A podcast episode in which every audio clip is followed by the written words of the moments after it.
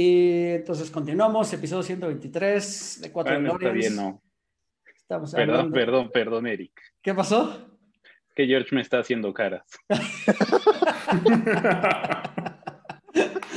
Empezamos en 5, Es un 4. tic. Sí, me detiene. Es que me dio una embolia. Ay, Debemos hacer bloopers. 4, 3, 2. Retrocede, no hay suficiente calle para alcanzar 88 millas. ¿Calles? ¿A dónde vamos? No se necesitan calles. Esto es 4 DeLoreans, podcast de cultura pop y viajes en el tiempo, transmitiendo con 1.21 gigawatts de potencia. Hola a todos, bienvenidos al episodio número 123 de 4 de Loreans. Como siempre, muchísimas gracias por escucharnos, muchas gracias por estar aquí. Si nos están viendo en video, ya saben, un like así en la manita, un comentario, eso nos ayuda un montón. Y si nos están escuchando en formato de podcast, como fue la tradición de este podcast desde que inició, pues bueno, una reseña ahí en cualquiera de las plataformas de podcast donde se encuentra este proyecto. Ahí también nos pueden apoyar de, de esa manera para que, para que pues siga teniendo esto notoriedad, para que siga llegando a más gente y sigamos hablando de cultura pop y de cosas ñoñas, que es todo, todo esto que, que nos gusta. Y bueno, ya saben, como, como cada semana seguimos en la pandemia, después de 800 semanas aquí estamos todavía grabando desde casa, pero bueno, me da mucho gusto saber que ya estamos casi todos vacunados en este sector. Eh, hoy, hoy me acompañan cuatro invitados que ya parece, no sé si ya estén todos vacunados, pero para la fecha que sale este episodio, por lo menos sé que, que Oscar y mi querido amigo George ya está. Dan también levanta la mano. Su servidor también ya estamos vacunados. Entonces, pues bueno, si tienen la oportunidad, vayan a vacunarse, regístrense y vamos a. Ahora sí, ya estamos más, más, más cerca de salir de todo esto. Aún así, síganse cuidando. Eh, ya saben que de todas maneras la vacuna no garantiza que uno no se enferme, pero pues bueno, y que uno no se contagie sobre todo, ¿no? Entonces sigan usando el cubrebocas si tienen que salir a la calle y pues nada, mantener las mismas este, normas de seguridad que hemos mantenido hasta ahora. Y ahora sí, ya, ya vieron a mis invitados, ya les hice una ligera introducción de ellos, pero los saludo ahora sí y les doy la bienvenida. Oscar, ¿cómo estás? Hola, Eric. Buenas noches. Buenos días, tardes y noches a todo el público. Muy bien por acá, en la lluviosa Canadá hoy es. Hoy es la lluviosa Canadá, también la lluviosa Ciudad de México. Ya tenemos que estar este, viviendo en Chinampas porque está inundado también por muchos lados, pero bueno, eh, ahí va, es, es parte de este cambio climático que nos hemos ganado poco a poco. Mi querido Dan, bienvenido de vuelta, ¿cómo estás? ¿Qué onda? Muy bien, muchas gracias. Aquí desde la lluviosa Morelos ahora. Ah, estás en Morelos, Oh. muy bien, me da muchísimo gusto. ¿Y hace calor por allá por lo menos? Eh, bastante, bastante y con la lluvia pues se alebresta más, entonces ya te imaginarás. Ah, qué gusto, qué gusto que haga calorcito en verano, que sí se sienta como verano, porque aquí en la Ciudad de México estamos como a 17 y 20 grados. En la mañana que salgo a hacer ejercicio estamos como a 13 grados. No parece para nada verano, pero, pero bueno, me da gusto que lo estés disfrutando por allá. Y mi querido amigo George, ¿cómo estás, George? Bien, bien, este, secándome de la lluvia que me tocó por, en el transcurso de regreso a casa. Ya sé, amigo, sí, se soltó, y justo se soltó a la hora de la salida del trabajo, así que bueno, espero que Claro, todos hayan llegado no podía faltar.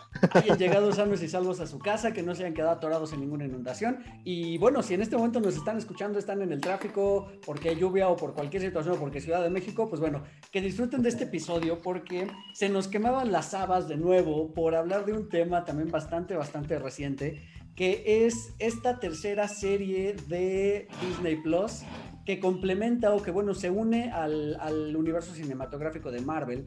Y como ustedes ya lo vieron aquí en el título del episodio, vamos a hablar de Loki.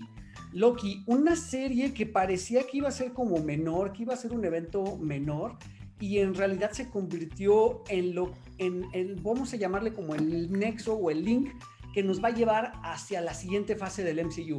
Y que incluso, entrando a un pequeño spoiler, digo, hacemos el aviso. Hoy vamos a hablar de Loki con todos los spoilers porque los cuatro aquí presentes ya la vimos. Aguas. Incluso Dan hizo un súper esfuerzo para poderla terminar de ver hace unos minutos. Llegó así, mira, uff, está, Barriendo. está- exacto, se está limpiando el sudor de, de que llegó corriendo apenas después de verla. Eh, entonces vamos a hablar con muchos spoilers y un poquito, un pequeño spoiler que vamos a hablar de- en el episodio es que parece que nos van, nos están presentando al siguiente gran villano del MCU. Eh, vamos a empezar entonces hablando de, Loki Y quisiera empezar por, por Dani y preguntarle, qué es el que tiene más fresco ahorita, porque vio el episodio hace unos minutos, como les comentaba. ¿Qué te pareció Loki en general? ¿Qué, qué opinión tienes eh, de esta serie? Eh, me pasó algo muy similar. Eh, cuando comenzó no esperaba mucho y dije, bueno, pues va a ser allí algo... en algún momento, de hecho, pensaba, pues no va a tener mucho sentido porque al final es un Loki de una versión, de un universo que ya no existe, ¿no? Entonces, eventualmente lo eliminarán y ya, o ahí termina su historia. vaya sorpresa, la verdad, sí, como dices, está conectando todo el, toda la fase 4 de lo que será Marvel, o al menos ya ahí vienes viendo venir el Multiverse of Madness. Y este. Bastante. La verdad, quiero ver el último capítulo otra vez porque siento que otra vez hubo cosas que no entendí del todo. Se me, seguro hay un montón de spoilers, como en todos los capítulos. Eh, vale la pena verla, vale la pena la, volver a visitarla y pues ponerle atención. Ahora sí, verla en inglés, hay muchos detalles ahí. Sí, sí, sí, totalmente, totalmente de acuerdo. Además, ¿sabes qué? Que después del rotundo éxito que fue WandaVision, esperábamos que se mantuviera más o menos con, con este Falcon and the Winter, Soldier, que no sé si tuvieron oportunidad todos de verla aquí. Eh, en lo personal, hablábamos el episodio pasado, que no, como que no cumplió con todas nuestras expectativas. De hecho, tenía otro tono, un tono totalmente distinto, y como que fue un ligero bajón en una percepción muy personal. Eh, Oscar, ¿Qué te, parece, ¿Qué te pareció a ti Loki? Y sobre todo poniéndolo en contexto, este, hablando de, de WandaVision y de, y de Falcon y de Winter Soldier. Y creo que estás muteado, así que si hablas, no te vas a escuchar en este momento. Ah, ya, ahí estoy. Híjoles, qué pregunta tan complicada, porque recuerdo que cuando acabó WandaVision estaba encantado de, de la serie. Creo que como que el final nos dejó a muchos insatisfechos porque nosotros nos fuimos generando ciertas expectativas. Perdón, ¿el final, final... ¿el final ahorita de Loki? No, no, el final de WandaVision. Ah, todavía, estoy, ah, todavía estoy allá atrás. Ya, ya, ajá. Este, nos, nos, hicimos más expectativas de las que, de las que podía haber cumplido el, el episodio. Y aunque fue un buen cierre, como que esperábamos algo así gigantesco, enorme, ¿no? Situación que ahorita sí se dio, yo creo, bajita la mano, así como que sin darnos cuenta, pues ya prácticamente lo que quiera, lo que quieran hacer hacia adelante o hacia atrás es canon con lo que con lo que vimos esta semana. O sea, si, si el lunes nos dan la sorpresa de que este, los, todos los Spider-Man ya son oficiales o forman parte de, del MCU o quién sabe cómo vayan a renombrar el multiverso este, los mutantes, este, no sé, las películas de hace 20, 30 años, el Spider-Man japonés, etcétera. Entonces, y, como que también fue algo así muy, digo, igual y lo que estoy diciendo está muy clavado, es así que yo, este, me la fumo, este, pero vaya, porque, porque, porque aquí es legal y porque este, aquí te puedes dar el lujo de ver la, este, las series en el estado y es legal. Entonces, este, pues la verdad es que yo sí quedé, por lo menos con esta serie o con esta primera temporada quedé maravillado, porque la llevaron bastante bien, este, creo que quedamos con mejor sabor de boca que con WandaVision, que nos hicimos nuestras propias expectativas.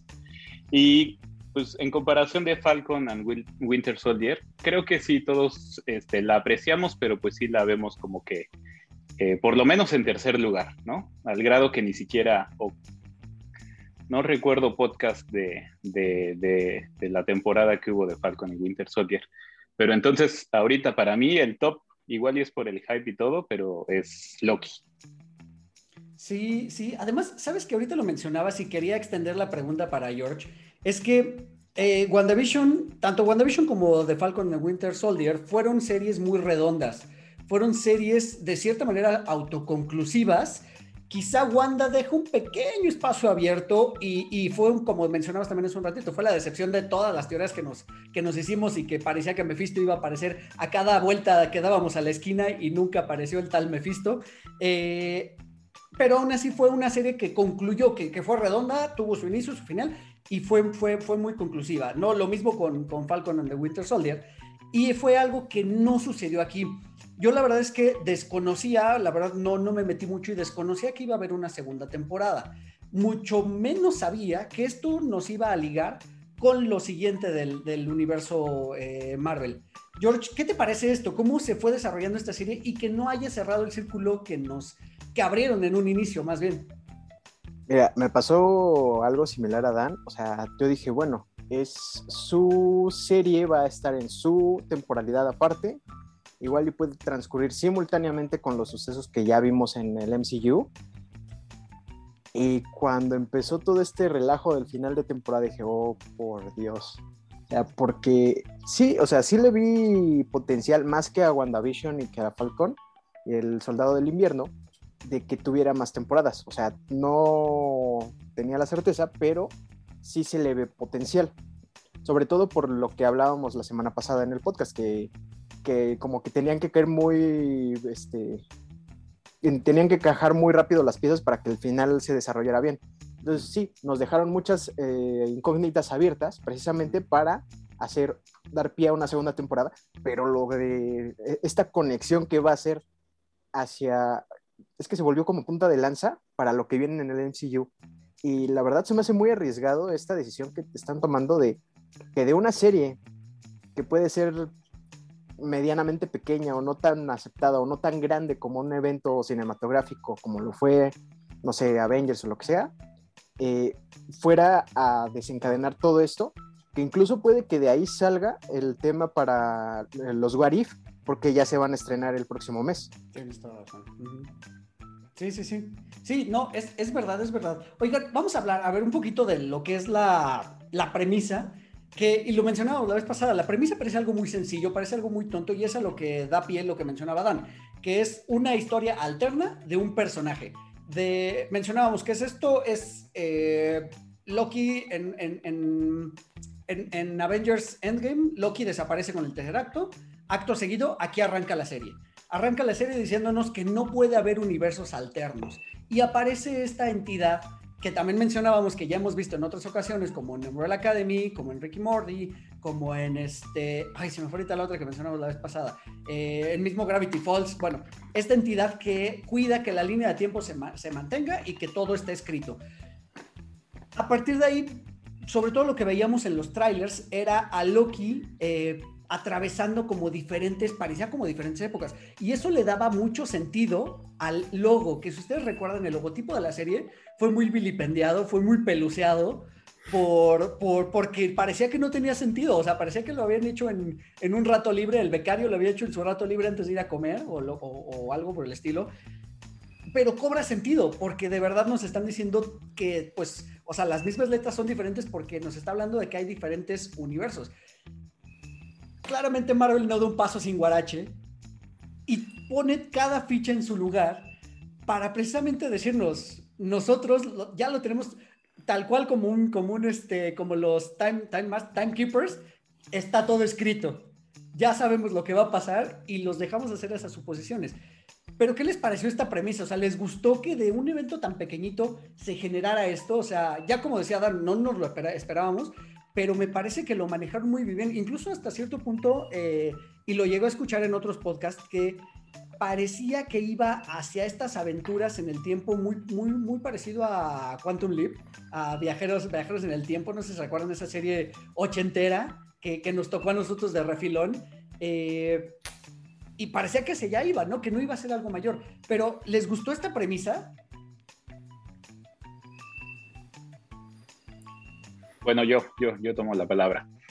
Este, pues sí, sí, yo creo que entre los fans de 4 DeLoreans el tema de el tema de los viajes en el tiempo es algo de lo favorito y el hecho de que haya una agencia del tiempo, pues ya, ¿no? Como que te pica.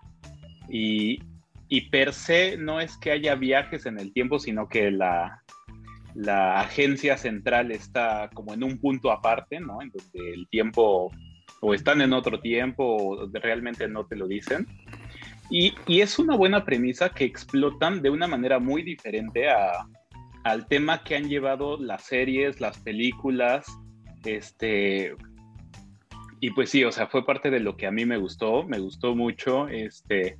Y luego con lo de las variantes y no, no, no, o sea, creo que lo explotaron bastante bien y como dices, no dan pasos sin guaracho, o sea, ya saben hacia dónde iban, este, seguro ya saben o ya, ya tienen perfectamente bien trazado este, hacia dónde nos va a dirigir esto y por lo menos pues sí se ve que derechito vamos hacia Doctor Strange. Este, y por ahí también, ¿en dónde más No Way Home No Way. Ah, pero ah, es que eso es como como su posición, amigos. Ese es como. E-, es el Mephisto de en este momento. bueno, por lo menos, por lo menos a Doctor Strange sí. No, ya saben que a Quantum Mania. Quantum Mania, ajá. Y What If. Correcto, correcto. Bueno, What If, este, literal, sale de ahí. Sí, sí, definitivamente. Dan, nos ibas a comentar algo.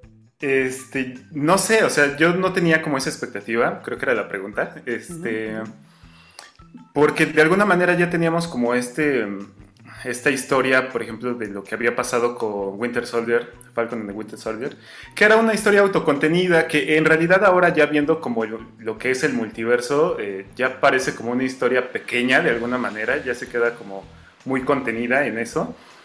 Y yo sentía que iba a ser algo muy similar, o sea, Loki correteando a otro Loki y que iba a terminar atrapándolo, ¿no? O algo por el estilo. No que fuera un big reveal como, como lo terminó siendo. Eh, la verdad tiene cosas que no me encantaron y me, o cosas que creo que sí son guiños de Disney sabiendo lo que queremos. Ahorita platicamos de eso conforme vayamos en el episodio. Este... Pero al final del día creo que sí quedo bastante satisfecho con lo que sucedió. Eh, por ese ese volarme la cabeza de pronto de cómo creció la serie, ¿no? Los primeros capítulos es esto que decíamos, bueno, que decía, de, Loki correteando a otro Loki y saber dónde se está escondiendo, todo este tipo de cosas. Y de pronto así, que es capítulo 5, el anterior a este, o sea, los últimos dos, de pronto explota la serie, ¿no?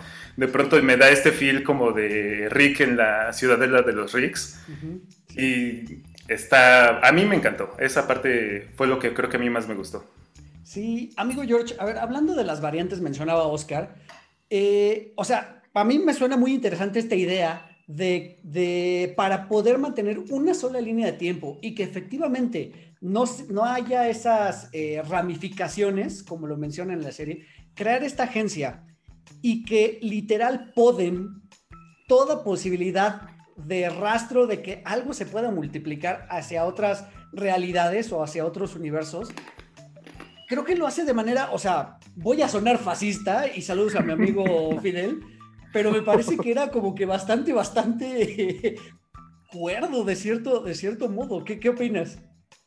Es que incluso, bueno, ya entrando en terreno de spoilers, pero sin entrar tanto, o sea, el villano final mismo lo dice, o sea, eh, es la única opción que encontró porque estuvo intentándolo una y otra y otra vez hasta que eso fue lo que quedó. O sea, no es porque haya decidido, ah, sí, tú, Loki Hiddleston, vas a seguir vivo y tú, Loki Sylvie, no.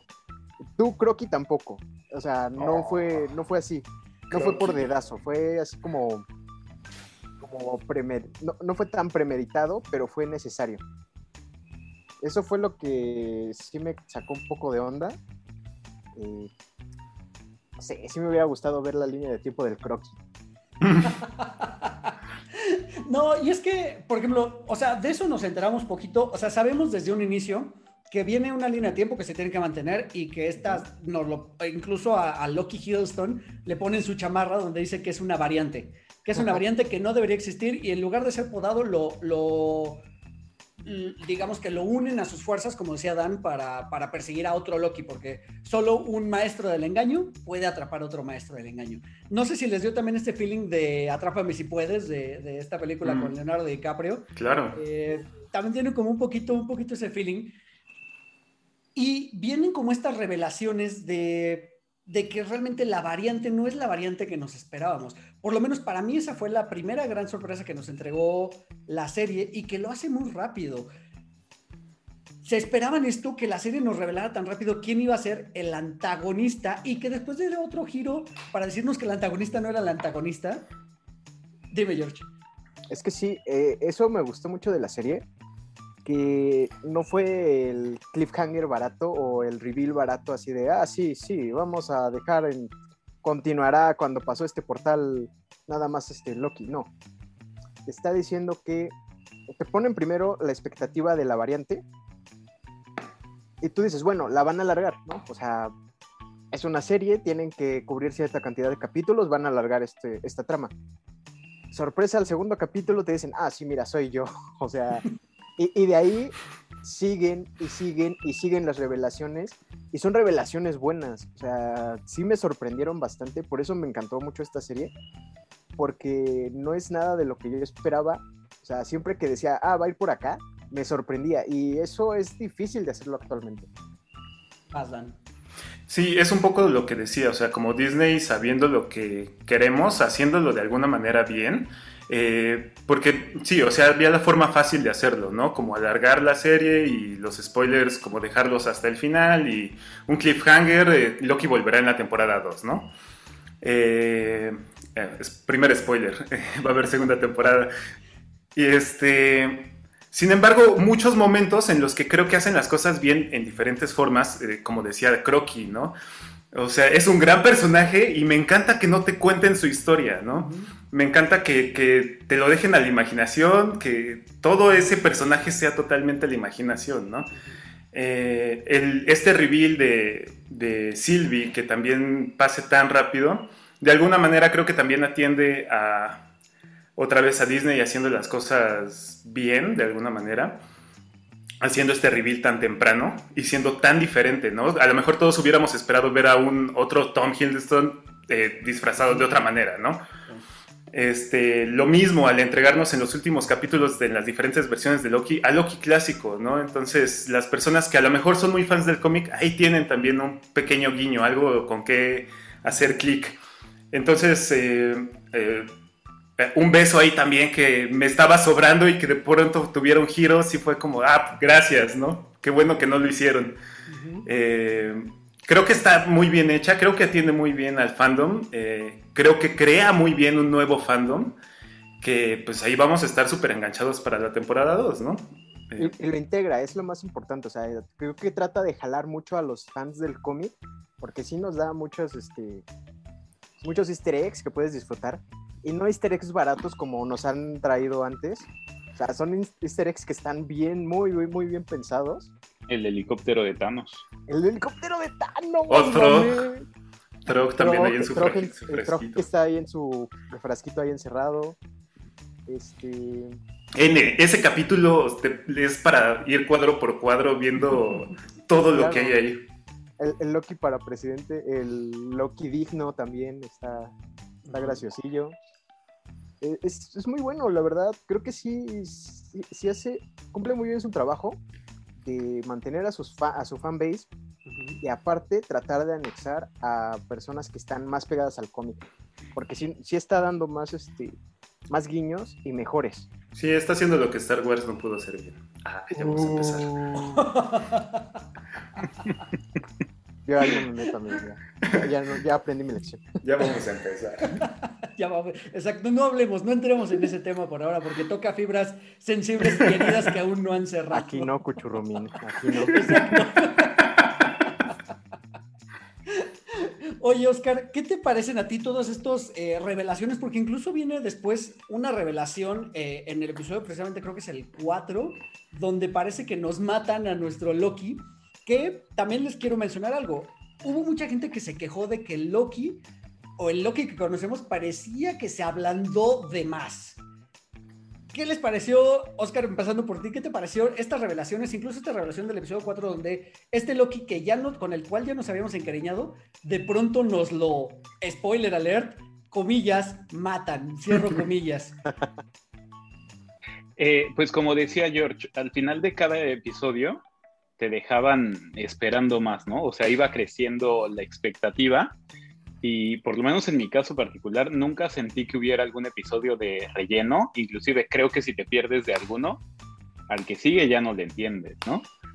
Este, en cuanto a Loki, híjoles, ahí justo de lo que decías, al principio había algo que a mí no me, no me cuadraba. Y es que, este, por ejemplo, en el primer episodio, a la hora que le van a, le van a quitar su ropa para ponerle su uniforme este, o su atuendo de, variante, él pelea por, por, su, por su atuendo, por su traje, por su disfraz que vestía en ese momento, ¿no? Porque era este, tela de Asgard muy fina, no, no me acuerdo ni cómo es la descripción que él da.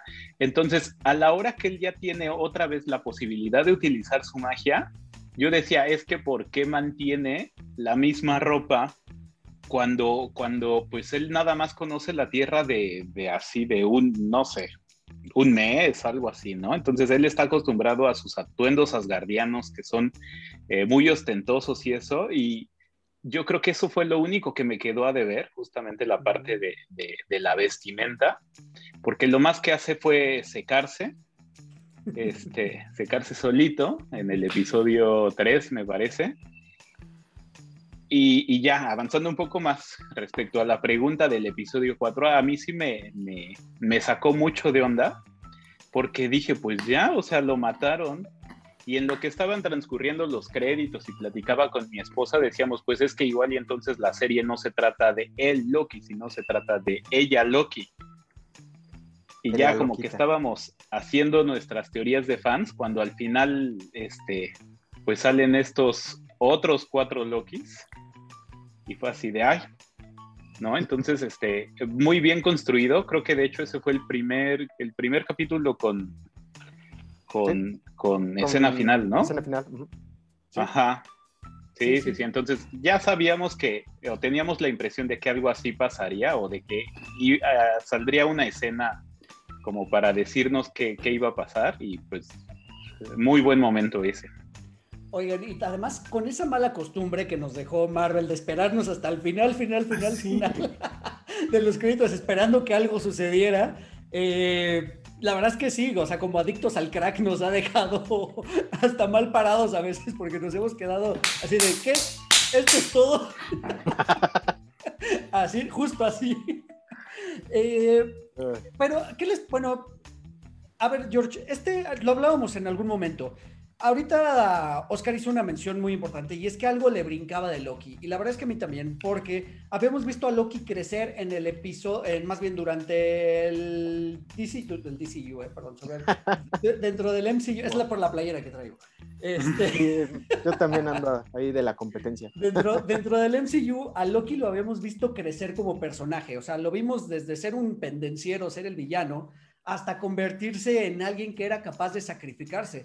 Eh, porque si recuerdan, gracias, gracias a él, eh, pues Hulk logra escapar de Thanos y este, él se sacrifica incluso queriendo acabar con Thanos. En, en, Thor Ragnarok tiene momentos donde pues parece que se convierte en un personaje noble. Entonces como si él ya había tenido un viaje, ¿no? Ese viaje del héroe, quizá muy cortito, pero lo tuvo de alguna manera. Y retomar esta versión de Loki donde Loki es, es tenía que haber sido ese villano.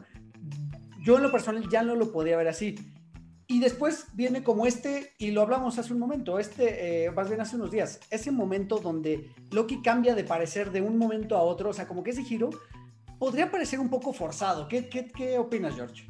Pues ya lo dije, ya lo dije la semana pasada, o sea, el desarrollo fue como que muy apresurado, como que tuvieron que, o sea, como que tuvieron que hacer en dos capítulos al Loki variante volverlo el Loki regular y ya después de ahí le dieron su propio desarrollo.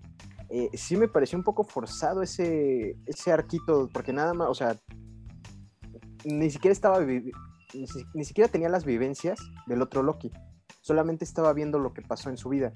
Entonces, pues no sé si el impacto sea tan grande como para que tenga los mismos cambios que tuvo este Loki. O sea, igual era, lo puedes justificar diciendo que era algo que ya tenía él, que ya había pensado o algo así, pero creo que sí fue demasiado forzado esa parte de, tratar de emparejarlo con su versión regular del MCU. Dan, ¿qué opinas? no, te faltó traición en el maestro de la traición y las mentiras? En realidad no, porque creo que eso ese lo tuve con, con La Loki, con Sylvie, este, con Lalo. Eh, Pero creo que para mí funcionó bien el desarrollo del personaje, o más bien el cómo rompen al personaje, como este Mobius de pronto le muestra toda su vida y es básicamente como, mira, pues así como estás, para allá vas, ¿no? Eh, y mostrarle como todo eso logra romperlo. De hecho, creo que el, juego psicológico de pronto entre Mobius y, Loki es bastante eh, pesado de pronto. Es divertido, a mí me encanta. Sí, es divertido, pero sí vale la pena. De pronto yo lo llegué, tuve que ver otra vez porque era como de, no, ya no entendí. A ver, rewind y ya volví a entender. Este, pero hay, un, hay varias secuencias de conversación bastante largas que creo que ayudan a justo a eso, a desarrollar el personaje para que llegue a ser el Loki que tenemos al final y que el, todo esto de la traición que, que, vamos, que, ¿cómo decirlo?, que es propia de Loki, lo tengamos a través de Sylvie, ¿no? Y suceda esto que dice Oscar, que de pronto te quedes pensando como de, ah, ok, entonces la serie no es sobre Loki, que ya conozco, sino es sobre Sylvie, ¿no? Eh, a mí no me faltó tanto ese desarrollo o no sentí que fuera tan forzado. Y también tomando en cuenta de que estamos tomando un Loki de una versión muy temprana del MCU. Yo creo que está bastante bien justificado. Insisto, para mí la serie está bastante pensada. Me sorprende lo bien que lo están haciendo. Sí, sí, sí. Sí, no, no, no, coincido, coincido con este, con este punto de vista. Porque ahorita decía George algo muy interesante. Parece que ese momento donde Loki cambia su perspectiva, que es cuando está viendo los videos de su, de su vida futura, de cierta manera, de su, de su otro alterno, el que se queda en esa línea de tiempo.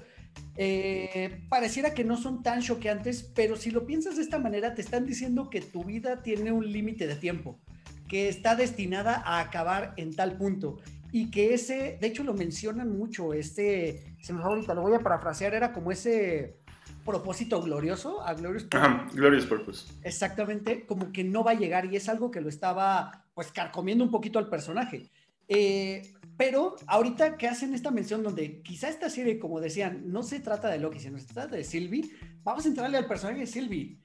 Oscar, ¿qué te parece Silvio? Esta revelación, este, este personaje, esta variante. A mí lo que único que me hace, no me hace ruido, me pareció bastante, bastante interesante. Y creo que Mobius lo menciona en algún momento. Dice, wow, estás tan enamorado de ti mismo que te has enamorado de una versión femenina de ti. O sea, me pareció súper acertado. ¿Qué opinas, Oscar? Híjoles, al principio como que no cachaba, o sea, yo sí necesitaba ese inicio del capítulo 4, capítulo 5, en donde este, Silvi Niña es arrestada, porque decía, es que cómo es que pudiera ser, pudiera ser ella, pero seguir siendo en esencia este, el mismo ser, ¿no? Porque pues la misma persona no son, ¿no? y y qué momento temprano, porque ya después cuando llegamos a Codriloqui, pues ya, ya lo aceptamos, ¿no? O sea, ya, ya no hay como mucha duda, ya no hay mucho este, para dónde hacerse. Eh, en ese sentido también me hubiera gustado ver un poco más del trasfondo de, los otros Loki, este, no solamente los comentarios que se hacen así muy, muy rápido, y de Sylvie, pues lo hace increíble. Este, sí, sí, sí entiende su historia, te, te, hace entender por qué sus motivaciones son las que son, ¿no? Finalmente, los dos Lokis con los que más, este, con los que más eh, vemos su desarrollo son los Loki que, que han podido mm, vencer un poco, yo creo que serían las palabras, a la, a la TVA, este, porque son los que lograron, uno, una escapó y el otro como que llegó en el momento que, podía ser utilizado para, para un fin diferente o para apoyarlos en una misión.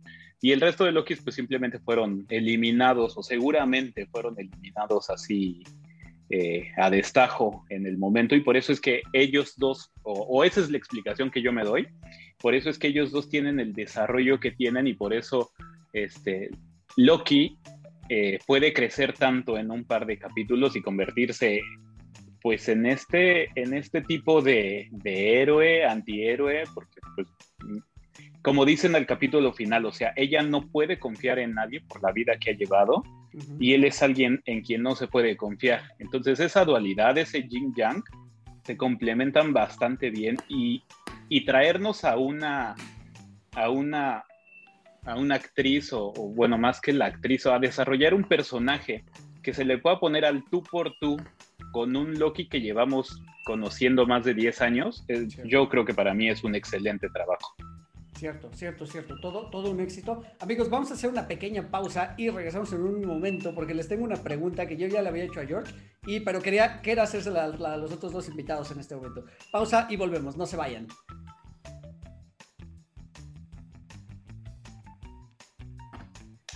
Ya estamos de regreso en el episodio número 123 de 4 de Lorians. Estamos hablando de Loki, esta serie que se estrenó por Disney Plus y que es una continuación o un lanzamiento de lo que sigue para el MCU. Y estábamos hablando de Sylvie, que es una versión femenina de Loki. Y la pregunta que yo les quería hacer a mis otros dos invitados y que George eh, ya la sabe, pero de todas maneras, si gusta volver a responder aquí, es bienvenida su respuesta, que es, una vez que yo vi a Sylvie, estábamos hablando del episodio 2 o 3 más o menos por ahí cuando, cuando platicamos de esto, le decía, esto tiene algo que ver entonces con eh, la siguiente película de Thor, que va a ser Love and Thunder, donde Jane Foster se convierte en Thor de cierta manera, pensando yo que a lo mejor podría haber sido un universo, ya que se abre esta puerta de los multiversos, un universo donde hubiera estas versiones femeninas de los personajes.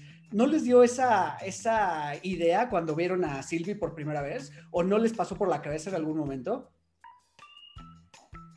No, pues no, ¿eh? No, la verdad es que no. Eh, sinceramente, tal vez porque no sé de qué va la siguiente película de Thor, entonces... Eh. Ok. Además, eh, el tema con The Mighty Thor, que es este Jane Foster, es que la historia no cambia, o sea, no es como un universo todo, todo femenino, sino que Thor le da su poder porque Jane tiene un cáncer terminal, entonces para tratar de salvarla, es que se transforma en The Mighty Thor, pero pues, Loki sigue siendo Loki. Sí, sí, sí, no, digo, fue una pregunta hablando completamente de mi, desde mi ignorancia sobre los cómics. Eh, pero bueno, retomando, retomando a Silly. Ya nos decía Oscar que le pareció increíble cómo este personaje se adueñó tan pronto del personaje y se adueñó tan pronto de la pantalla. De hecho, había momentos donde ella con su actuación se comía un poquito a Tom Hiddleston. No sé si, si les pareció similar. ¿Qué te pareció, Silvi, mi querido Dan? Mm, en realidad, me gustó ver la interacción de los dos Lokis eh, en pantalla. Eh, no sé si pueda decir que se robó la serie de alguna manera. Sí me intrigaba eh, de hecho, más bien lo que, me, lo, me pasaba era que me hubiera gustado poder revisar los cómics de alguna manera y ver si había como una historia en este sentido. Eh, de hecho, lo hice un tanto, pero lo que terminé entendiendo era que más bien como que amalgamaron un par de personajes en Sylvie. Y ya, sinceramente, creo que eso a mí me es suficiente, porque entonces no tengo que clavarme en leer quién sabe cuántos cómics para entenderlo, ¿no? Eh, y dejarme más bien guiar por lo que por lo que diga la serie. Ahora sí estoy otra vez picado con lo que pueda haber en una temporada 2, pero tal vez robarse la serie para mí sería decir demasiado. Decía, decía, oh, voy, voy contigo, George, justo para, para también acotar un poquito. Decía Oscar, es un momento que, que, le, hacía falta ese episodio donde nos presentan a Sylvie Niña y cómo se la roba literalmente la, la TVA o la ATV y, este, y le vemos un poquito su trasfondo. Sin embargo, lo que no vemos es el evento Nexus que provoca que ella sea podada. Pues es que en realidad su... Ah, no, no, no, sí. O sea, hasta donde yo entiendo, y para pasarle la mano a, a George, pues, su único Nexus Event es existir, tal cual. Sí, ¿no? Más o menos, más o menos. Porque, o sea, sí, es una variante, pero también eh, eh, la escena que nos muestran es así como crucial, porque la ves jugando a las Valkyrias. Entonces, así como que eh, era como ese, ese dejo de idolatría hacia ellas, y tal vez no iba a ser tan Loki como debía serlo, siendo que tenía como modelo a seguir ser una Valkyria. Ah, sí, sí vi esa explicación en algún lado, ajá, que, se estaba ah. encaminando o que se empezaba a encaminar hacia un lado más heroico. Que también lo hemos visto en los cómics, que, que Loki se vuelve un, un héroe, incluso se vuelve digno del Mjolnir. Y bueno, con respecto a Sylvie y la, bueno, la dinámica entre Loki y Sylvie, no creo que se coma tanto la actuación, sino que tienen como que tienen muy buena química, como que empatan muy bien, eh, tienen una muy buena dinámica, incluso las, las escenas del tren, eh, a pesar de que fueron medio de relleno, entre comillas, se ve cómo es la dinámica, cómo se, cómo se llevan uno al otro, cómo se contrapuntean y cómo se va formando esa química que vemos que se va desarrollando a lo, largo del resto de la serie. Entonces, pues no creo que se lo coma como tal, sino que se complementan muy bien las actuaciones de ambos. Sí, sí, sí, es, es un buen punto. Y, y, para cerrar este apartado, a lo mejor de protagonistas, quisiera hablar también un poquito de Owen Wilson en su personaje de Mobius. Ya lo mencionaba wow. también eh, hace un momento, fuiste tú, Dan, ¿no? Que mencionabas como estas interacciones que tenían, sobre todo en el primer episodio donde, donde los, eh, los, los, los las secuencias son una pues sí, a lo mejor un poquito una cátedra, incluso hasta teatral, porque están intercambiando comentarios literalmente entre uno y otro, y chistes y sarcasmos y comentarios picantes, ¿sabes? O sea, me parece que también lo hacen muy bien, o sea, como que esa química que se desarrolla entre esos dos personajes también tiene muy, muy, mucho sentido y creo que Owen Wilson lo hacía muy bien. A mí la verdad es que me sorprendió ver a Owen Wilson fuera de ese papel de comedias románticas eh, verlo en un personaje diferente, verlo incluso, sabemos que es como este burócrata que está atrapado en una vida que parece que le es satisfactoria, pero al mismo tiempo no, o sea, hace su trabajo, pero creo que no está del todo contento con lo que hace. Y eso es lo que lo lleva también un poco a ser disruptivo y a pensar un poquito fuera de la caja. Porque si, si, si mencionamos un poquito la, esta agencia del tiempo, pues es una agencia burocrática, que es algo que me encanta en todas estas agencias del tiempo, que sean burocráticas, que sean miles de cubículos, que sean todos del mismo traje, misma corbata prácticamente, y siguen órdenes tal cual sin cuestionarse nada, ¿no? Hasta que poquito más adelante nos damos cuenta de por qué son así, qué son, etcétera, etcétera. Pero, ¿qué opinan de, de, Mobius y Owen Wilson en este papel? Incluso raro verlo de pronto ya sin su habitual cabello rubio, un poco largo y enmarañado y con este bigotito de Silver Fox. Eh, pero bien, o sea, a mí me gustó mucho el papel de, de Mobius y, bueno, de Owen Wilson y, y sobre todo estas interacciones con, con, con Loki, incluso como coprotagonista, o sea, podríamos decir que esta serie tiene estos tres personajes como, como protagonista. Este, ¿Qué opinan de, de Mobius? ¿Les, ¿Les gusta? ¿No les gustó? ¿Qué les faltó? ¿Qué les sobró por ahí?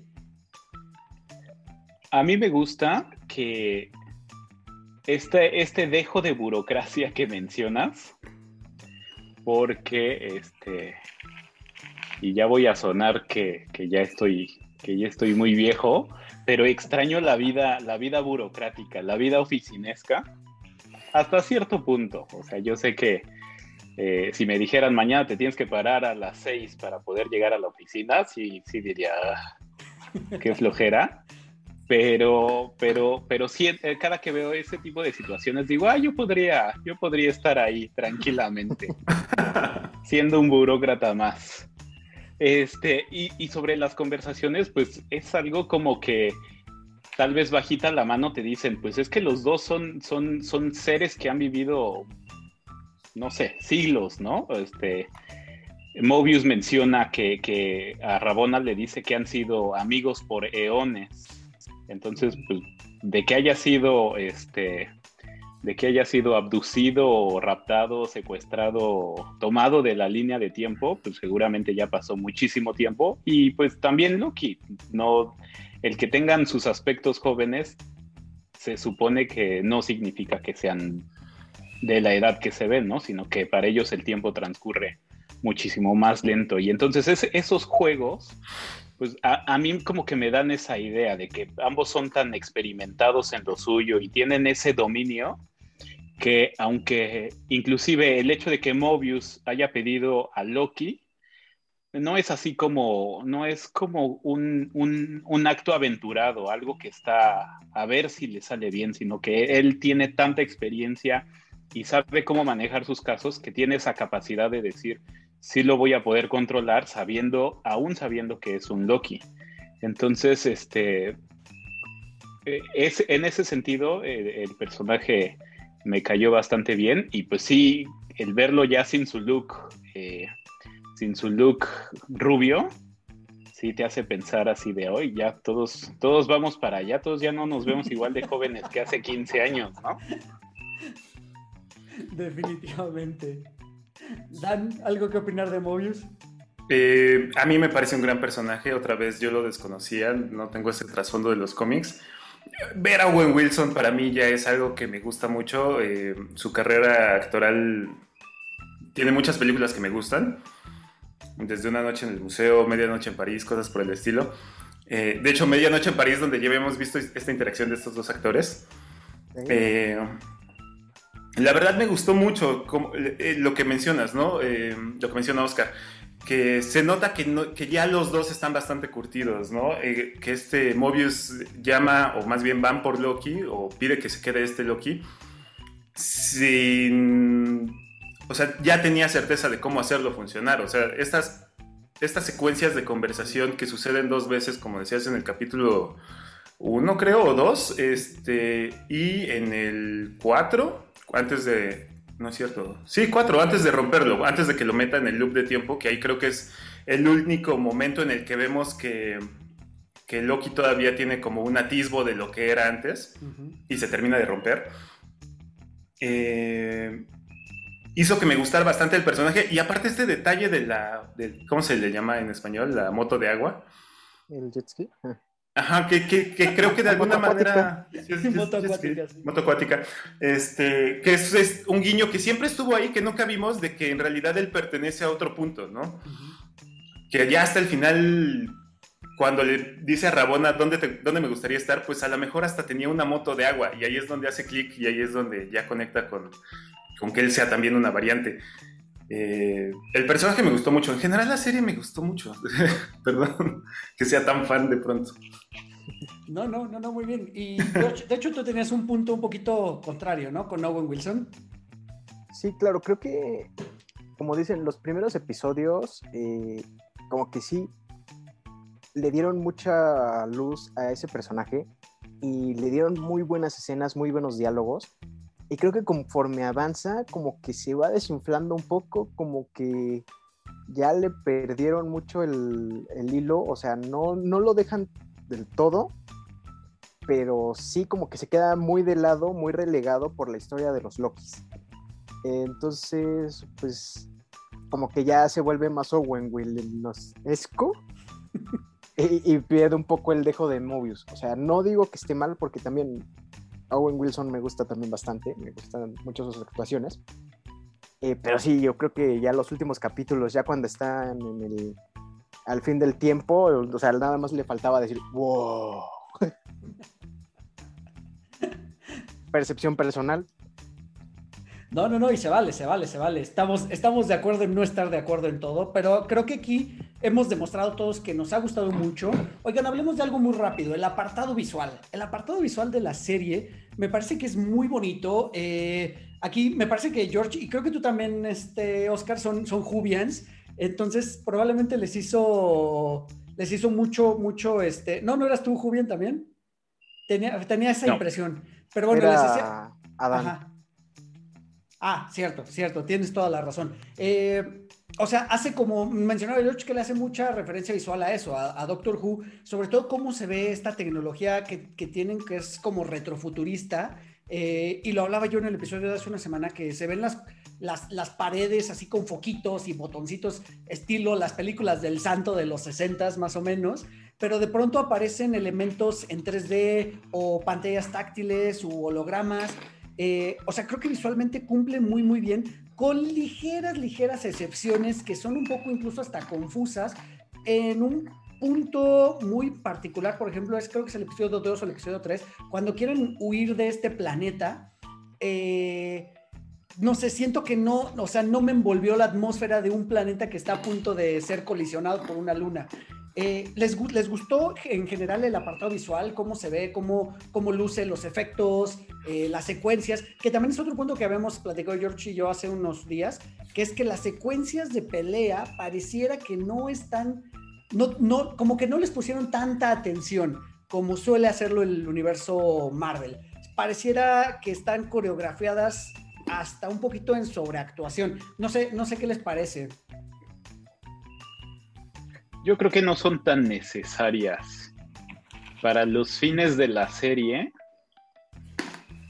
eh, eh, el hilo conductor es diferente. Si es necesario eh, mostrar cómo, cómo chocan, ¿no? Siendo tan similares, este, pues tienen esos momentos en los que no están de acuerdo y, la única manera de resolver las diferencias que conocen es, es este, volviéndose agresivos pero creo que no le hace falta tanto. Ahorita que dijiste esto de, las, de las secuencias este, de pelea, pensé en, cómo, en la escena original de, de, Darth Vader y Obi-Wan, cómo pelean, y ya después cómo han ido evolucionando las peleas este, de ahí para adelante, ¿no? Y pensé en algo así, o sea, digo, no es que Loki y Sylvie y peleen, peleen este, ¿cómo decirlo? Tan, tan pobremente o tan tristemente.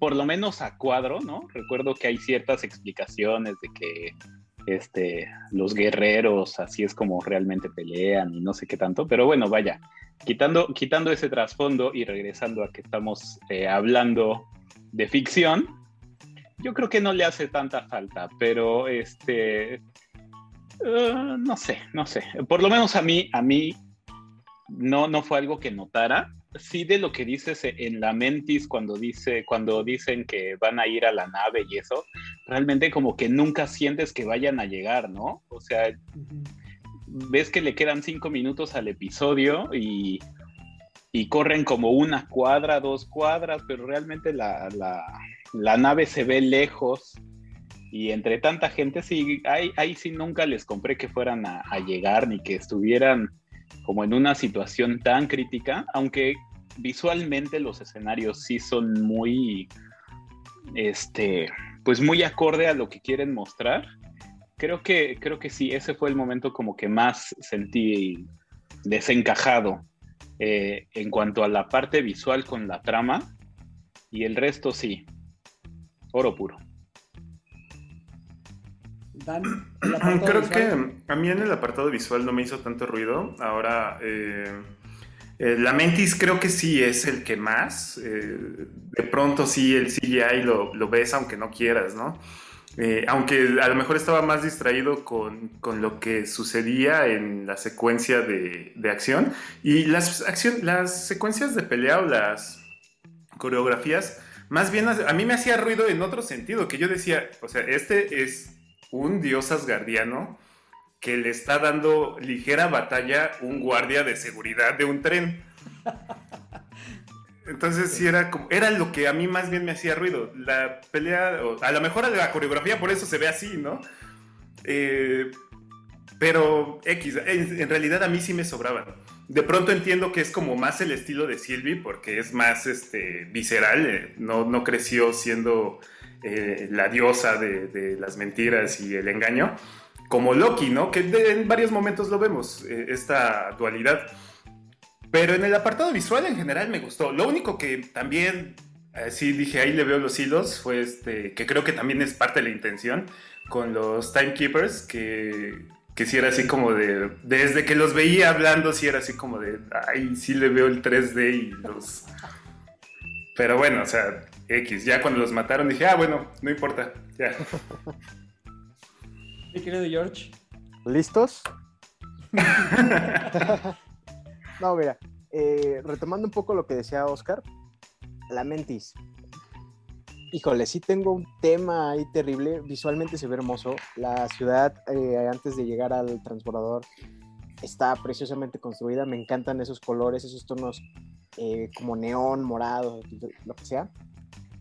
El tema es que como que no sé dónde lo hayan filmado, yo creo que es así como un escenario tipo el del Mandaloriano, eh, pero como que no les ayudaba la secuencia, que fuera tan de acción, porque hacían eh, paneos muy rápidos y se notaba que no tenían así, como que no tenían para dónde irse, entonces nada más como que iban, regresaban o volvían a ir volvían a regresar. Y como que no se las compraba, como que se veía muy falso, como que no me terminó de... Eh, no pegó del todo.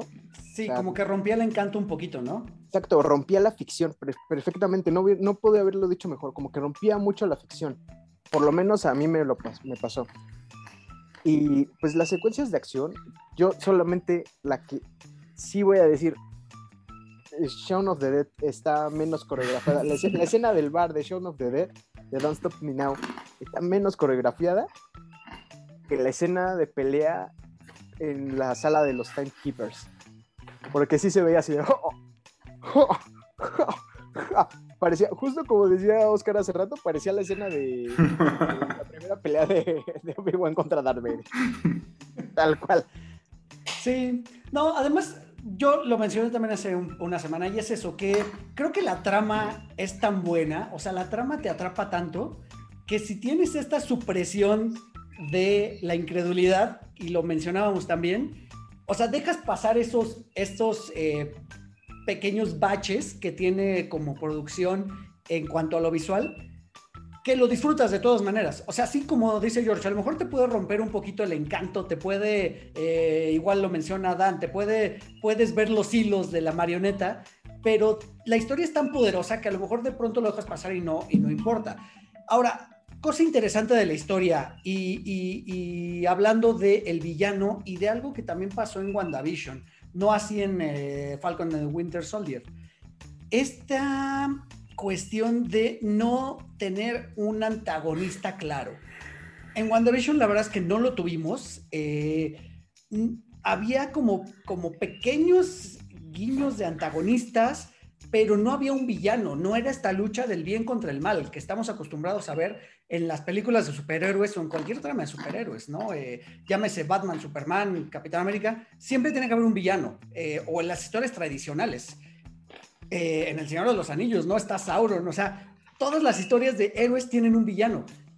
Me parece muy curioso que por lo menos estas dos historias que nos han gustado tanto, como fue WandaVision y como es ahora Loki, no tengan ese antagonismo claro. Incluso había momentos donde la serie no es que se estancara, pero parecía que estaba dando tumbos, o sea que no sabías a dónde ir porque no sabías exactamente a qué se estaba uno enfrentando. E incluso después de esta revelación donde nos enseñan a los Timekeepers, que, que yo, yo me los imaginaba así como tipo los Eternals que vimos en alguna de las películas de Avengers o de, eh, creo que fue Guardianes de la Galaxia. O sea, yo imaginé que iba a ser como un poder de ese tamaño y termina siendo este nuevo villano, pero que tampoco es tan espectacular como podría parecer. No sé, o sea, aún, aún, exactamente, aún. Eh, no sé, me parece muy curioso eso, que no tengamos un referente claro de contra qué estamos luchando. ¿Qué opinan de estos, de estas, de- pues de esto precisamente, que no haya un villano o de este villano que nos lo van presentando poco a poco y que en realidad lo desvelan hasta el último episodio? Pues creo que conectaba más en el sentido narrativo con un mago de Oz que con un camino del héroe. Sí tiene un poco de aquello. Pero sí, o sea, ya más bien era como esta búsqueda de ver quién está detrás de la cortina, ¿no? Eh, el antagonista creo que se vuelve más bien en algún momento de la TVA cuando ya empiezas a hacer empatía con Sylvie, que, que ya empiezas a ver que se la robaron y que entonces no son tan buenos y que todos son variantes y así, y entonces ya te quedas así como de, bueno, entonces, ¿qué onda, no? Y estos cuates, ¿quiénes son? Eh, no me faltó un antagonista y al final, de hecho, de la serie, viendo el capítulo, el último capítulo, pues sí, o sea, tal cual un malvado. El único que creo que queda en ese papel son como algunas variantes del mismo personaje final. Eh, y ya La creo que es el, ajá, creo que es el único que le, al único que le tememos, ¿no? Eh, y incluso por algún momento como que parecía que fueran a ser este presi- el presidente Loki o algo así, pero pues nada. Para mí estuvo muy bien, porque eso es lo que acaba haciendo que esta serie sea de, de- de que sea autocontenida a que sea ahora sí este, la puerta abierta a, a, la a los siguientes proyectos eh, de Marvel, ¿no?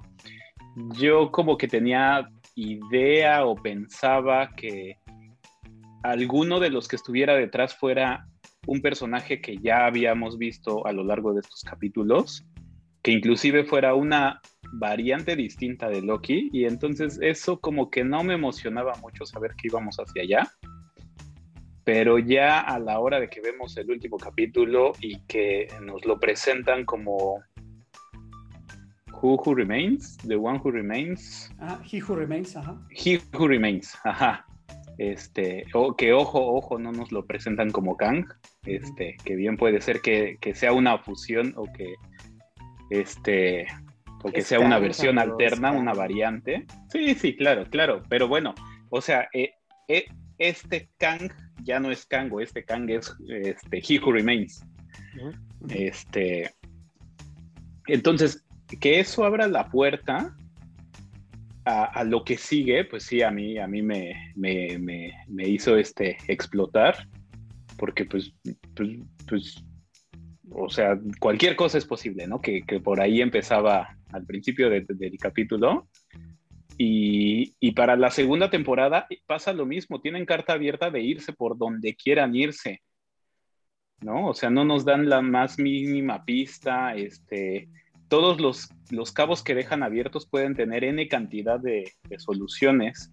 Entonces, pues sí, me parece algo bastante bien hecho y que a diferencia de WandaVision, en donde sí esperábamos que fuera este, el, pie de entrada a, a, la, a, la, siguiente fase, porque era el primer producto que consumimos de esta nueva etapa, aquí sí se da y se da sin necesidad de, sin necesidad de decirte, para que termines de entender lo que ibas a tener que ver todo lo demás. Simplemente te abren la puerta y ya como que te lo dejan a tu elección el seguir con los demás proyectos o quedarte nada más con, con la siguiente temporada que, que ocurra. Ay, eso está muy chido. De hecho, me gusta que a diferencia de WandaVision, la narrativa de Loki se va dando de forma muy orgánica, que no necesitan hacer este capítulo explicativo para que para, como mm. dije en el capítulo de WandaVision, o sea, no me gustó el capítulo explicativo porque ya lo habían explicado durante todo toda la temporada con la narrativa. Aquí, esto es lo que me gusta mucho de Loki.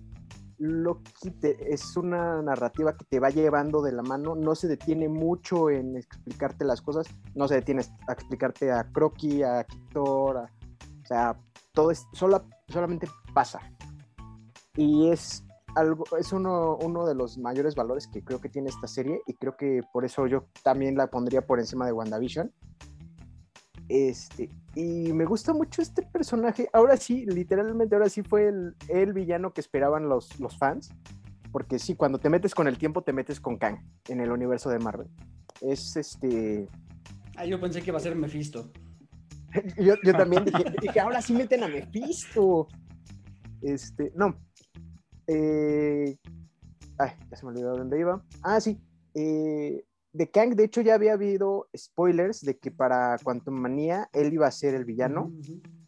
Eh, no pensé que lo metieran aquí, precisamente por eso, porque pensé que lo iban a reservar para un proyecto cinematográfico. Gran sorpresa que me llevo en este proyecto. digo, como bien dice Oscar, o sea, es, es, una variante, es uno de los tantos Kang que existen en el multiverso. Y de hecho, desde los cómics te dicen, o sea, Kang tiene N cantidad de versiones. Incluso tiene acá un consejo como Rick, de Ricky Morty. Y pues fue una gran sorpresa que fuera el villano, porque tampoco se le puede llamar como tal, como él mismo dice, o sea, todos somos asesinos, mentirosos, tal, tal, tal, tal, cuando están en la sala de, en, en, su ciudadela eh, más allá del tiempo. Entonces es muy refrescante eso, que, le den este peso más que le dieron a las otras series a este, este villano de, de Loki. A ver, vamos a, tocar un punto muy, muy rápido, que es estos episodios, a pesar de ser dirigidos por la misma persona, por, por Kate Herron, eh, pareciera que cada uno es una mini película en sí misma y que tienen su continuación pero que cada uno de los episodios y cada una de estas mini películas tienen su propio tono y su propio ritmo. Eh, poniendo un ejemplo, la primera, el primer episodio pareciera que es como una película de espías. Luego por ahí tenemos el episodio 5, que es una película de ciencia ficción. Este, tenemos por ahí el episodio, me parece que es el 3 o el 4, este, que es como también regresamos al espionaje y lleva sus tintes de drama, ¿no? Y asuntos policíacos. Y de pronto caemos, después de un vertiginoso episodio número 5, con muchísima acción, con, con Loki clásico luciéndose a lo grande, eh, cumpliendo con su parte de, de, trabajar para un, un este, a glorious purpose, un propósito glorioso, algo más grande que él para trascender, llegamos a un episodio 6 que por ahí leía algunas críticas que se vuelve aletargado, porque prácticamente todo el episodio, o de los 45 minutos que dura el episodio, prácticamente media hora, fue como muy calmado, mucha plática, mucha explicación también, pero muy hablada. E insisto, la presentación y la revelación de este personaje que es Kang, aunque aquí no lo mencionan como, como tal, pero, pero sí como que bajó el ritmo. Eh, incluso leí comentarios así de gente que se aburrió con este episodio. No sé si tengan algún comentario al respecto de esto, precisamente de estos bajones de ritmo o de este bajón de ritmo que tuvo al final. En lo particular a mí me gustó mucho, lo disfruté bastante y me gustó la revelación y me gustó cómo presentaron al villano, eh, pero sí leí como estas críticas. No sé si tengan alguna opinión al respecto. Yo creo que bajó en acción, pero subió en tensión. Y es que mucha gente se aburre con la tensión. Entonces, sí entiendo su punto. A mí sí me mantuvo ahí pegado a los diálogos, porque sí, o sea, son diálogos muy tensos entre estos tres personajes. Eh, los enfrentamientos entre los Lokis y Kang, entre ellos mismos. Entonces yo creo que sí estuvo muy bien, me mantuvo muy, muy, muy en el capítulo, muy en el mood. Eh, pero sí entiendo por qué mucha gente se puede llegar a aburrir. O sea, una disertación no es de lo más entretenido que puedas ver. Más si estás acostumbrado más a, más acción, como lo ha sido un poco los últimos capítulos. Entonces, pues lo entiendo, pero no lo comparto. A mí no me rompió el ritmo en ningún momento. Eh, bueno, o sea, no que no lo haya roto, entendí los cambios de ritmo, pero igual que George, a mí no me fue exagerado ni, ni estaba pensando que si ya me aburrí, ¿no? Eh, de pronto puede que sea complicado el, seguir las conversaciones, sobre todo cuando no tienes como ese nivel de atención. Eh, pero creo que algo, y ahí es donde difiere un poco, me gustó que no lo presentaran como Kang al personaje. Al final, pues como no tengo ese... Eh, yo no sé quién es Kang, entonces, que no me lo presentaran como tal está bien, porque en algún momento, de hecho, me pasó. Cuando presentaron a, esta variante, a Sylvie, sí era como igual otra vez la investigación y, entonces era como esta disertación, si es Lady Loki o si es este, Enchantress o así, me quedé como de, pues ojalá y no, porque no quiero investigar más, ¿no? Eh, pero en cuanto al ritmo, creo que fue suficiente. Y como tú dices, no, no me había puesto a pensarlo. Sí, de pronto es como película de espías, de pronto es este más acción, de pronto es más de esto, ¿no? Eh, yo creo que corre. Ajá, yo creo que corre bastante bien. O sea, tienes los spoilers, tienes los guiños en donde van, tienes este. Eh, los cambios de ritmo suficiente. Tal vez las escenas del tren sí me sobran un poco, pero es lo único en realidad. Yo creo que el único problema, para mi gusto, del capítulo final es el capítulo que le precede. Porque el capítulo quinto es una joya, es una maravilla, es, es, la unión de, de todos los este, sueños del personal que estuvo ahí trabajando para meter este, easter eggs, para meter, este, para lanzar cosas que igual y en el futuro se ocupan, igual y no, este, para hacernos soñar con de dónde vienen todas estas versiones alternas, tanto de Loki como de, no sé, cualquiera que haya llegado ahí. Entonces, este, creo que ese es el único problema con el sexto capítulo, porque igual coincido, para mí no le falta nada este, si no es que tiempo como para que te presenten más y que te ayuden casi casi de la manita, te lleven a entender qué es el multiverso. Este, pero pues siendo, siendo el quinto capítulo para mi gusto el mejor de, la serie, pues ese, ese sería como el único problema que le vería porque si te lo presentaran en otro orden o si el capítulo quinto fuera un poco más bajito, pues el sexto le quedaría tal vez en la línea perfecto hacia arriba, en vez de sentirse como un escaloncito hacia abajo. Pero pues eso, eso, eso no le resta al último capítulo para mi gusto.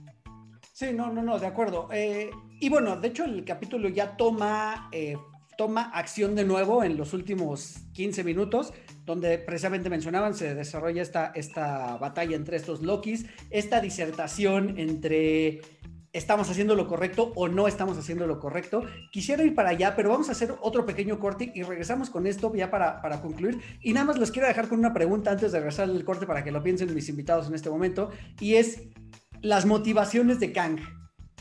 ¿Tienes razón o no tienes razón? ¿Qué, qué, qué piensan más o menos de eso? Lo platicamos regresando a este corte. No se vayan.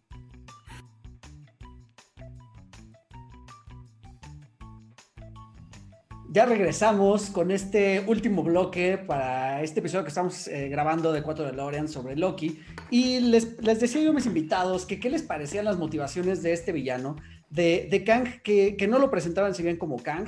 De hecho, nada más lo presentan, ni siquiera el nombre real de persona que tiene, que los cómics tiene, tiene un nombre de persona del cual ahorita no me acuerdo, quizá alguno de mis invitados lo recuerde, pero, pero bueno, él se presenta a sí mismo como que lo han llamado de muchas formas, incluso en algún momento se nombra a sí mismo, o bueno, que menciona que lo han nombrado como el conquistador, clara referencia a Kang the Conqueror.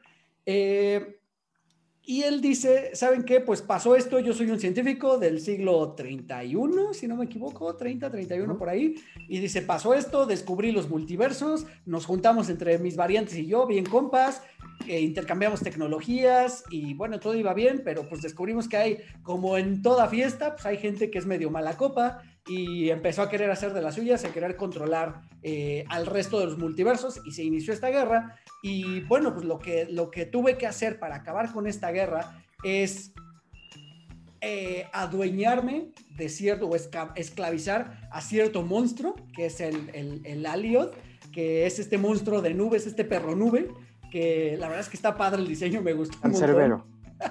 Exactamente. Es su cancerbero. Y sí, sí, sí, y con esto él consigue que se, o, consigue crear la sagrada línea del tiempo para que todo se mantenga en orden, no haya más violencia, no haya más muertes, entre comillas, y no haya más guerra, más caos y más destrucción. ¿Qué, ¿Qué, opinan de estas motivaciones que tiene él como personaje? Porque incluso hay un punto cuando ya se está presentando, le dice, la línea, todo estaba, todo estaba escrito, de hecho no me sorprende que hayan llegado, yo los dejé llegar hasta aquí, porque todo está escrito hasta, ¡pum!, cierto punto, ¿no? Y rebasan, eso me, me gustó mucho, me parece muy interesante, cómo rebasan el umbral de lo que estaba escrito con lo que no se sabe qué va a pasar. Eh, y les deja, les deja elegir a ellos qué quieren hacer. ¿Les, ¿Les, gustó esto y cómo se fue desarrollando y cómo presentaron al personaje Kang? Y sobre todo lo que les, la, la, pregunta que les hacía yo antes del corte, esas motivaciones que tiene como villano, o sea, él se llama a sí mismo el dictador, pero, pero porque el dictador de pronto está velando por, por un bien mayor. Yo me espero hasta el final. Oscar, ¿quieres empezar? Ok, ok. Hablando terrenalmente, pues no es diferente, bueno, sí es diferente, pero este es, es, es, el, su actuar es totalmente humano, ¿no? O sea, eh, tendemos a, a, romantizar o a fantasear mucho con las historias y pues eh, buscamos que los superhéroes traten de, de ser esas mejores versiones que nosotros buscamos para la humanidad y pudiéramos decir, no, pues es que seguramente hay una mejor manera de resolver las cosas, ¿no? O sea, si pensamos en, este, pues no sé, en otros, héroes, en otros seres eh, que existen en, en, su universo o que existieron en, en, el transcurso de su universo, pues dice, seguramente sí podría haber una manera de llegar a una solución que fuera como más accesible y que no generara todas esas bajas o todo ese, ese, daño colateral. Pero hablando terrenalmente, pues es algo totalmente entendible que, que el, ahora sí que el primero en ganarles a los demás es el que los doblega. Y entonces de ahí para adelante se hace su santa voluntad y hace, se hacen las cosas de la manera que él diga, ¿no? Y y, y, ejemplos bastan en nuestra vida este, cotidiana. Entonces no quisiera enfocarme en ninguno en particular, pero este, vaya, tiene como esa ambigüedad de decir, pues, es normal, pero ojalá hubiera una manera de, de, solucionar las cosas y que seguramente nos darán como algún dejo este, para la siguiente temporada eh, o nos darán una pista de qué pudiera ocurrir. Dan, ¿qué opinas de Kang y sus motivaciones asesinas? Creo que en algún momento él incluso lo dice, ¿no? Eh, porque Sylvie como que está reclamándole de todas esas personas que, murieron y todo ese, como digamos, daño colateral.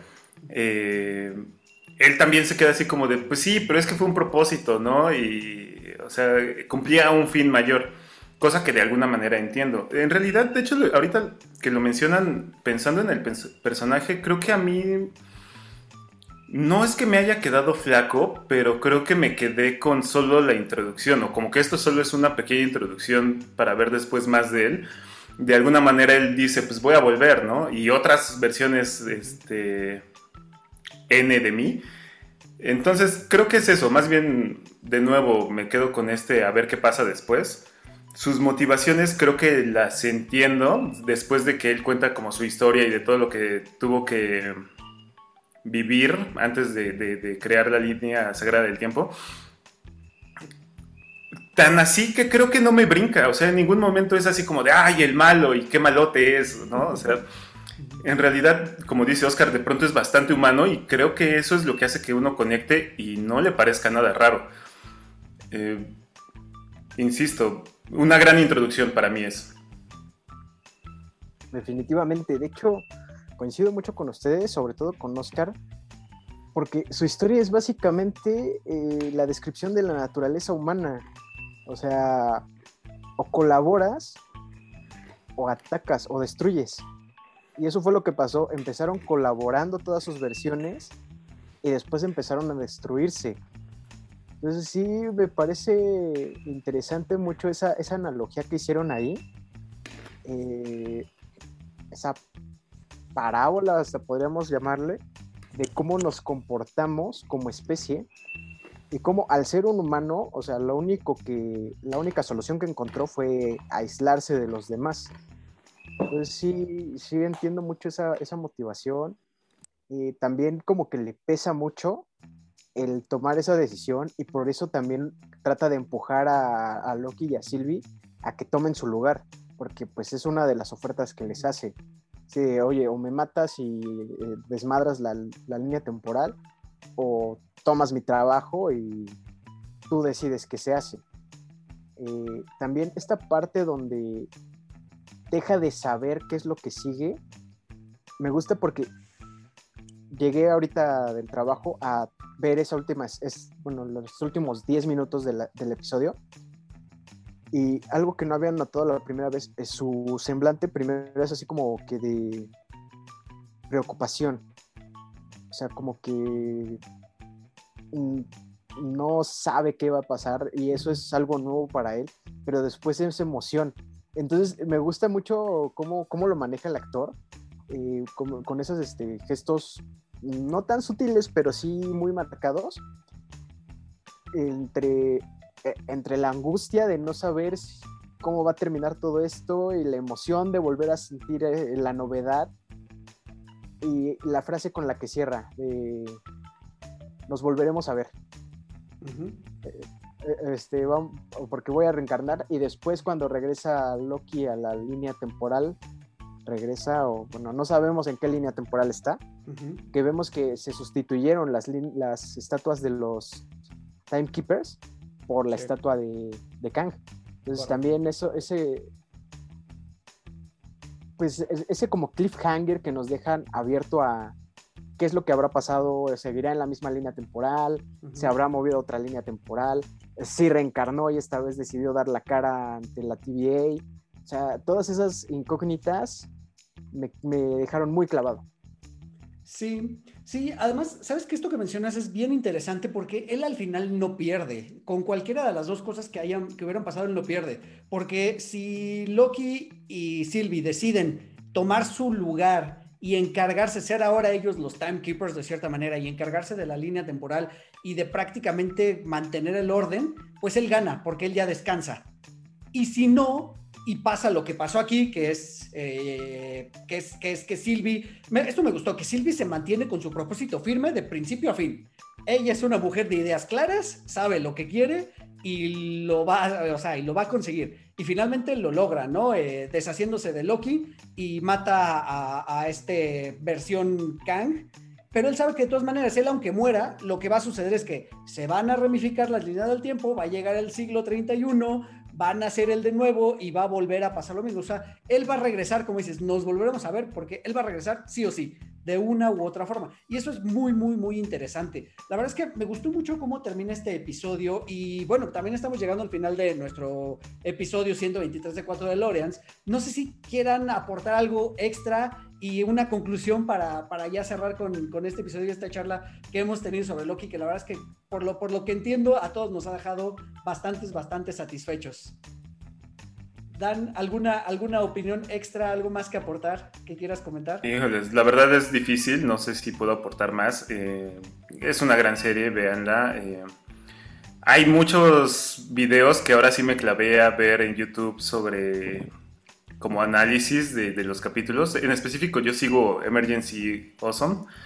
Este, y me encanta, sobre todo en el episodio 5, el casi casi cuadro por cuadro y ver todos los detalles es, este, que metieron ahí los animadores. Es una gran serie, eh, me encantó todos los guiños. Eh, eh, lo que decíamos del último capítulo, esta escena del beso y que de hecho con la música, con fanfarrias y todo esto, que yo nada más volteé a ver a mi novia así como con cara de neta. Y que no sucediera si fue así como, ay, gracias Disney, gracias por aprender. Eh, en general creo que está muy bien hecha. Eh, yo sí les doy más bien como un gran aplauso. Espero con ansias ahora ver entonces todo lo que viene después con el, relacionado con el multiverso en, en, en Marvel, ya ni siquiera en el universo cinematográfico. Ya no sé cómo se llame ahora. Eh, pero pues bien, o sea, Disney haciendo bien las cosas, qué bueno. Me quedo con un gran sabor de boca. Perfecto, me da gusto. Oscar. Mm, yo creo que este, quisiera hablar un poquito sobre el audio. Hay un trabajo con, con el Teremin increíble, o sea, las escenas están tan bien compenetradas con el audio que de pronto no te das cuenta y, suena increíble. Este, no sé, yo creo que me hace falta ver el último capítulo porque ese solamente le di una, una pasada. De hecho, toda la serie ya la vi, le di una segunda vuelta como para ponerle atención a otras cosas, entre ellas el audio, y que es algo que este, eh, te, mete mucho a la serie, ¿no? O sea, eh, el audio en general es como de suspenso, de misterio y que va creciendo conforme también la serie va creciendo al mismo tiempo. Este, y recomendación personal, si la ven en el estado. No. Es no podemos, amigo. Yo, no, yo, yo, perdón, yo no pude. O sea, yo sí. Eh, hubo cosas que tuve que rever, la mentis que si era así como de, ¿qué? No, o sea, yo, yo ahí sí difiero totalmente. Este, de la música, después hagamos un análisis, estaría bueno. Sí, el, el, término, el término estoy casi seguro que es un leitmotiv por ahí, eh, no sé de qué todavía, pero pues ahí vemos. No, además la música es espectacular, eh, o sea, ese como, como, como, como tema principal que tiene Loki, la verdad es que es muy, muy bonito porque no es el mismo con el que inician que con el que cierran. Eh, a lo mejor es la misma pieza, no eh, digo, no soy experto en audio, mucho menos soy, soy muy, no tengo muy, afinado el oído musicalmente, pero la verdad es que se escucha bien, bien padre. A mí me gustó mucho. Dime, Dan. Por lo regular, es, ahí sí es un recurso que se ocupa. Eh, Star Wars es un gran ejemplo de eso. De hecho, los, la, musicalmente, como que los motivos o los leitmotivs, que son como las eh, tonadas que representan a personajes. En Star Wars es muy marcado cómo va cambiando, sobre todo en el personaje de Anakin. Pasan a ser de pronto acordes mayores como alegres y heroicos, a de pronto pasar a ser tonos menores y súper siniestros, pero siguen siendo, en el análisis musical, siguen siendo las mismas notas, vamos a llamarlo de alguna manera. Entonces sí es como el desarrollo. No me he fijado en esto, o sea, está curioso que, que lo digan, eh, hay que escucharlo, para ver si es eso mismo, o sea, como que es el mismo eh, tema musical, por así decirlo, y va cambiando o variando eh, para demostrar musicalmente también el, desarrollo, crecimiento o decaimiento del personaje. insisto, pero ese es un tema larguísimo. Muy bien, muy bien. No, pero, pero la verdad es que es, interesante. Qué bueno que lo mencionaste, Oscar, porque sí, la verdad es que también es, es de ponerle atención a, la música. Mi querido George, ¿algo más que te gustaría aportar? Híjole, pues nada más emocionado por el futuro, amigos. Pensé que ya no podía sorprendernos este Marvel o Disney en este caso. Y la verdad, grata sorpresa con estas, por dos de las tres series que, que ha sacado. Y quiero ver si está directamente ligado el What If. O sea, quiero, estoy pensando que igual hasta meten a la TVA ahí, así de, ah, llega, termina tu historia y ahora le te podamos. O sea, sería sería súper gracioso que metieran un, este, ese motivo. Y ahora sí ya nos abrieron la puerta al Spider-Verse en, en, el universo cinematográfico. no sé, está rondando tanto el rumor que, temo que sea falso. O sea, se han tardado mucho en sacar los trailers. Oye, pero, pero por esto. Híjole, pero creo que deberíamos de aprender ya a no confiar en esas teorías, ¿no? Pero es que no sabemos porque, o sea, con WandaVision nos equivocamos, no fue visto, pero con Loki sí fue Kang. Entonces, no, o sea, ya no sabemos ni para dónde hacernos, amigo. Ya no sabemos qué es verdad y qué es mentira. Maldito Disney, sal de mi cabeza. Deja de jugar con mi cerebro. Muy bien, muy bien muchachos. Pues bueno, creo que hemos llegado al final de, este episodio. Si, si, no quieren aportar ya nada más, si, nada se les quedó en el tintero por platicar, eh, la verdad es que igual como conclusión, Loki fue una muy, muy buena serie, fue un gran viaje que creo que podemos repetir. Además, los episodios fueron seis episodios de 45 minutos, no, no cuesta tanto trabajo. Para quienes no les guste esperarse a que salgan semana a semana, eh, finalmente ya está disponible ahorita toda, entonces la pueden maratonear también sin, ningún problema y creo que de manera muy, muy sencilla. Entonces, eh, pues ahí está, Loki, una grata, grata experiencia, como dicen, levanta nuestras expectativas para la siguiente fase del, del universo Marvel, que de por sí, en un caso muy particular, no necesitaba que me dijeran o que me emocionaran, ahora lo estoy. Yo de todas maneras iba a ver todo lo que saliera del, del, MCU, como veo prácticamente todo lo que sale de superhéroes, porque, pues, porque superhéroes. Entonces, pues nada, de verdad, espero que hayan disfrutado este episodio. Y pues amigos, ¿cómo los encontramos en redes sociales? Mi querido Oscar. En Facebook, Oscar Rob. Twitter no lo uso casi nunca, Instagram menos. Entonces, nada más ahí. Facebook y en el grupo de cuatro de Lorenz. Perfecto, poniendo memes de croquis, ya, ya te di. andaban con todo, ¿eh? De veras que los spoilers estaban duros. Hasta había comprado mi playera y hace un par de días me mandaron un correo que viene retrasada. Entonces, ah, lo más que pude hacer fue vestir de verde con la carita de, del amo Mickey. Muy bien, bien hecho, amigo. Dan, ¿cómo te encontramos si te leemos? A mí me pueden encontrar en Facebook como Dan Rob, eh, Twitter e Instagram como semidan-rob. Ahí comparto un montón de fotos de café y bueno, pues la conversación ahí puede seguir. Perfecto. Mi querido George. Eh, en Crocky We Trust. Yo estoy en casi todas las redes sociales como arroba cordur48. No me sigan, eso es de Stalkers. Perfecto. Buenísimo, pues ahí están las redes de mis invitados. Ya saben que yo soy Eric Motelet, arroba Eric Motelet en todas las redes sociales. Las redes de 4 DeLoreans, 4 con número, DeLoreans así como se escucha. Ya saben que un like, un mensaje, un comentario, todo eso nos ayuda. Eh, el micrófono igual sigue abierto si quieren venir a participar. Un mensajito. Acuérdense de hacerlo con tiempo porque de pronto llegan los mensajes de, ay, yo quería participar en ese. Chavos, pónganse las pilas. Un mensajito a tiempo. Saludos, Adán. un mensajito a tiempo y eso se soluciona muy rápido. Y pues nada, vacúnense, usen cubrebocas y nos escuchamos el próximo martes. Adiós a todos. Ay. Pueden encontrar a 4 DeLoreans en Spotify, iTunes y YouTube. Conducción y concepto, Eric Motelet. Voz en off, Poli Huerta. Siguen escuchando 4 DeLoreans porque el próximo martes voy a enviarlos de vuelta al futuro.